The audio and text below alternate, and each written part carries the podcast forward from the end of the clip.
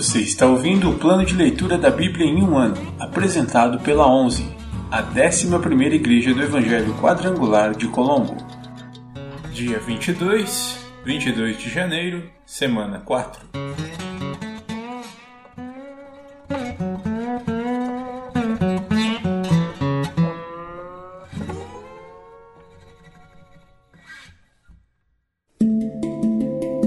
Novo Testamento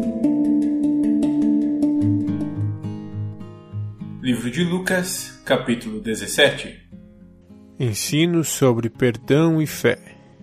Jesus disse a seus discípulos: Sempre haverá o que leve as pessoas a cair em pecado, mas que aflição espera quem causa a tentação. Seria melhor ser lançado no mar com uma pedra de moinho amarrada ao pescoço que fazer um destes pequeninos pecar. Portanto, tenham cuidado. Se um irmão pecar, repreenda-o e, se ele se arrepender, perdoe-o. Mesmo que ele peque contra você sete vezes por dia e, a cada vez, se arrependa e peça perdão, perdoe-o. Os apóstolos disseram ao Senhor: Faça nossa fé crescer.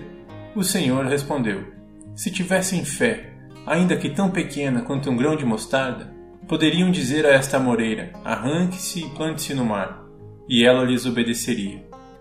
Quando um servo chega do campo depois de arar ou cuidar das ovelhas, o Senhor lhe diz: Venha logo para a mesa comer conosco? Não, ele diz: Prepare minha refeição, apronte-se e sirva-me enquanto como e bebo. Você pode comer depois. E acaso o Senhor agradece ao servo por fazer o que lhe foi ordenado? Da mesma forma, quando vocês obedecem, devem dizer: Somos servos inúteis, apenas cumprimos nosso dever. A cura de dez leprosos. Dirigindo-se a Jerusalém, Jesus chegou à fronteira entre Galiléia e Samaria. Ao entrar num povoado dali, dez leprosos, mantendo certa distância, clamaram: Jesus, Mestre, tenha misericórdia de nós. Ele olhou para eles e disse: Vão e apresentem-se aos sacerdotes. E, enquanto eles iam, foram curados da lepra.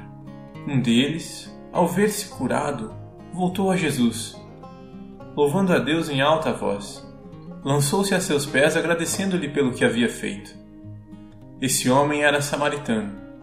Jesus perguntou: Não curei dez homens? Onde estão os outros nove? Ninguém voltou para dar glórias a Deus, exceto este estrangeiro? E disse ao homem: Levante-se e vá, sua fé o curou. A vinda do reino. Certo dia, os fariseus perguntaram a Jesus: Quando virá o reino de Deus? Jesus respondeu: O reino de Deus não é detectado por sinais visíveis.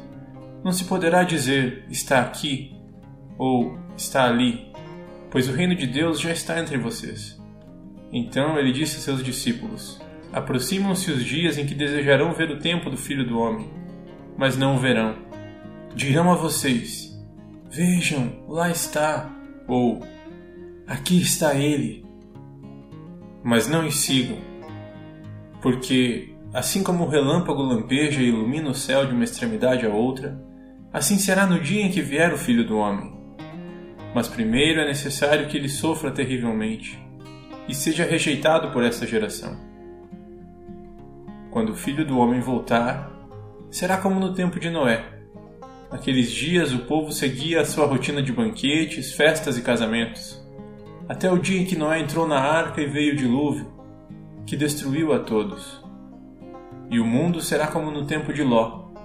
O povo se ocupava dos seus afazeres diários, comendo e bebendo, comprando e vendendo, cultivando e construindo, até o dia em que Ló deixou Sodoma. Então fogo e enxofre ardente caíram do céu e destruíram a todos. Sim, tudo será como sempre foi até o dia em que o Filho do Homem for revelado. Nesse dia, quem estiver na parte de cima da casa, não desça para pegar suas coisas. Quem estiver no campo, não volte para casa. Lembre-se do que aconteceu à esposa de Ló. Quem se apegar à própria vida, a perderá. Quem abrir mão de sua vida, a salvará. Naquela noite, duas pessoas estarão dormindo na mesma cama. Uma será levada e a outra deixada. Duas mulheres estarão moendo cereal no moinho. Uma será levada e a outra deixada. Dois homens estarão trabalhando juntos no campo. Um será levado e o outro deixado. Senhor, onde isso acontecerá? perguntaram os discípulos. Jesus respondeu: Onde estiver o cadáver, ali se juntarão os abutres.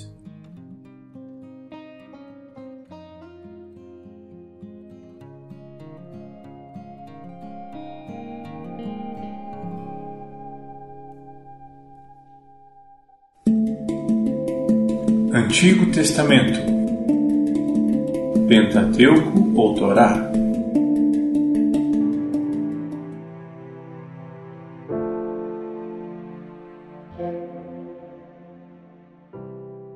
Livro de Gênesis, capítulo 29, versículos do 1 ao 30 Jacó chega a Padã Aram. Jacó seguiu viagem e, por fim, chegou à terra do leste. Viu um poço ao longe e, junto ao poço, no campo, três rebanhos de ovelhas, à espera de que lhes dessem água. Uma pedra pesada cobria a boca do poço. Era costume naquele lugar esperar que todos os rebanhos chegassem para, então, remover a pedra e dar água aos animais. Depois, a pedra era recolocada na boca do poço. Jacó se aproximou dos pastores e perguntou: De onde vocês são, amigos? Somos de Arã, disseram eles. Conhecem um homem chamado Labão, neto de Naor? perguntou Jacó. Sim, conhecemos, responderam eles. Ele vai bem? perguntou Jacó. Sim, vai bem, disseram. Olhe, ali vem Raquel, filha dele, com o um rebanho. Jacó disse: Ainda é dia claro, cedo demais para recolher os animais. Por que vocês não dão de beber às ovelhas para que elas possam voltar a pastar? Não podemos dar de beber aos animais enquanto não chegarem todos os rebanhos, responderam.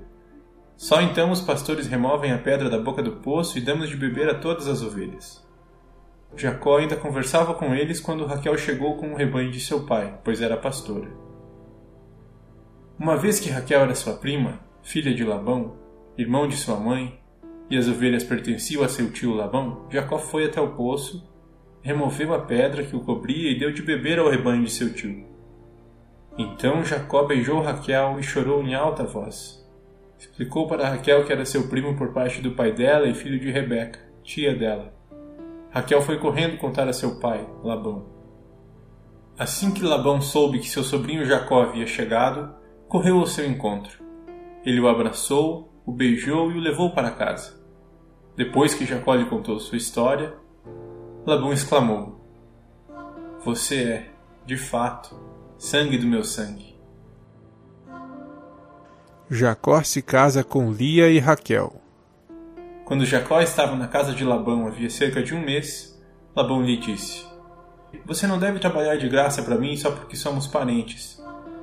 Diga-me qual deve ser o seu salário. Labão tinha duas filhas. A mais velha se chamava Lia e a mais nova, Raquel. Os olhos de Lia eram sem brilho, mas Raquel tinha bela aparência e rosto atraente. Visto que Jacó estava apaixonado por Raquel, disse a Labão: Trabalharei para o Senhor por sete anos se me der Raquel, sua filha mais nova, para ser minha esposa. Melhor entregá-la a você do que a qualquer outro, respondeu Labão. Fique aqui e trabalhe comigo.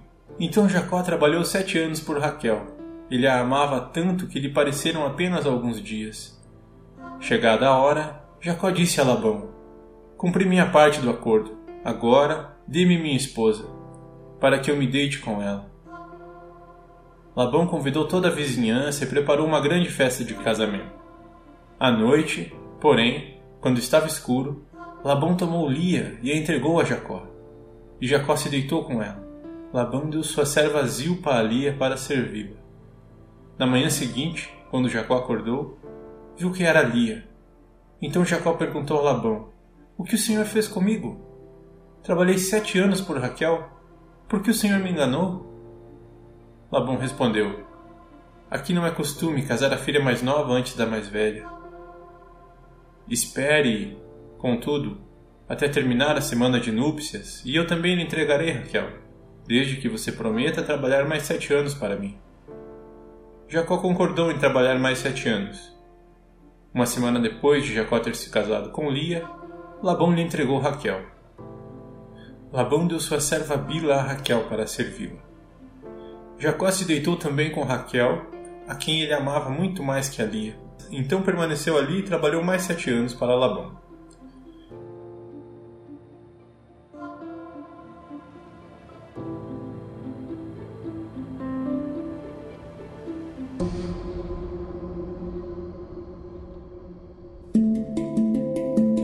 Livros poéticos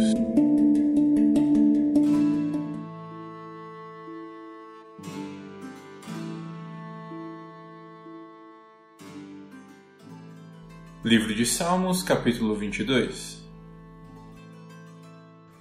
Ao regente do coral, Salmo de Davi, para ser cantado com a melodia Corça da Manhã.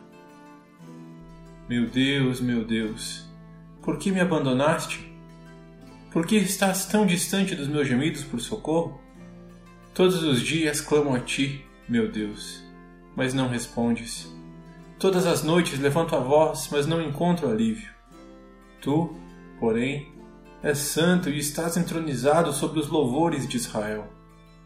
Nossos antepassados confiaram em ti, e tu os livraste. Clamaram a ti e foram libertos. Em ti confiaram e jamais foram envergonhados. Mas eu sou um verme, e não um homem. Todos me insultam e me desprezam. Os que me veem zombam de mim, riem com maldade e balançam a cabeça. Esse é o que confia no Senhor? que ele o livre, que o liberte, se dele se agrada. Tu, porém, me tiraste a salvo do ventre de minha mãe e me deste segurança quando ela ainda me amamentava. Fui colocado em teus braços assim que nasci. Desde o ventre de minha mãe tens sido meu Deus. Não permaneças distante de mim, pois o sofrimento está próximo, e ninguém mais pode me ajudar. Meus inimigos me rodeiam como touros. Sim, touros ferozes de Bazã me cercam abrem a boca contra mim como leões, que rugem e despedaçam a presa. Minha vida é derramada como água. Todos os meus ossos estão desconjuntados. Meu coração é como cera que se derrete dentro de mim. Minha força secou, como um caco de barro. Minha língua está grudada ao céu da boca. Tu me deitaste no pó, à beira da morte. Meus inimigos me rodeiam como cães. Um bando de perversos me cerca, perfuraram minhas mãos e meus pés. Posso contar todos os meus ossos.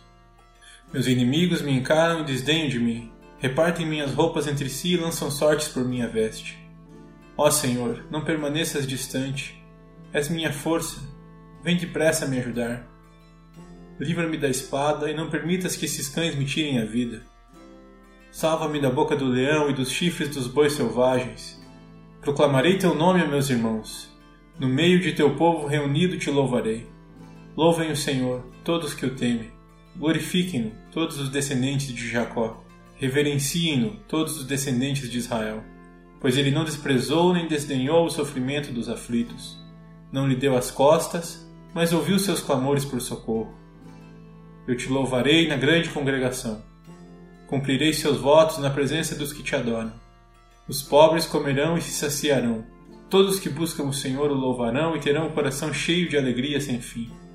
Toda a terra reconhecerá o Senhor e voltará para ele. Diante dele se prostrarão todas as famílias das nações, pois o Senhor reina e governa sobre todos os povos. Que os ricos da terra celebrem e o adorem. Todos os mortais se prostrem diante dele. Todos cuja vida terminará como pó. Nossos filhos também o servirão. As gerações futuras ouvirão sobre o Senhor proclamarão sua justiça aos que ainda não nasceram e falarão a respeito de tudo que ele fez.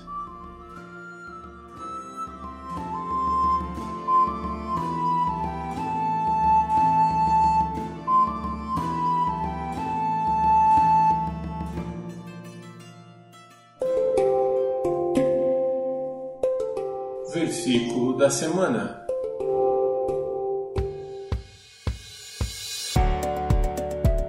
O Senhor é meu pastor e nada me faltará.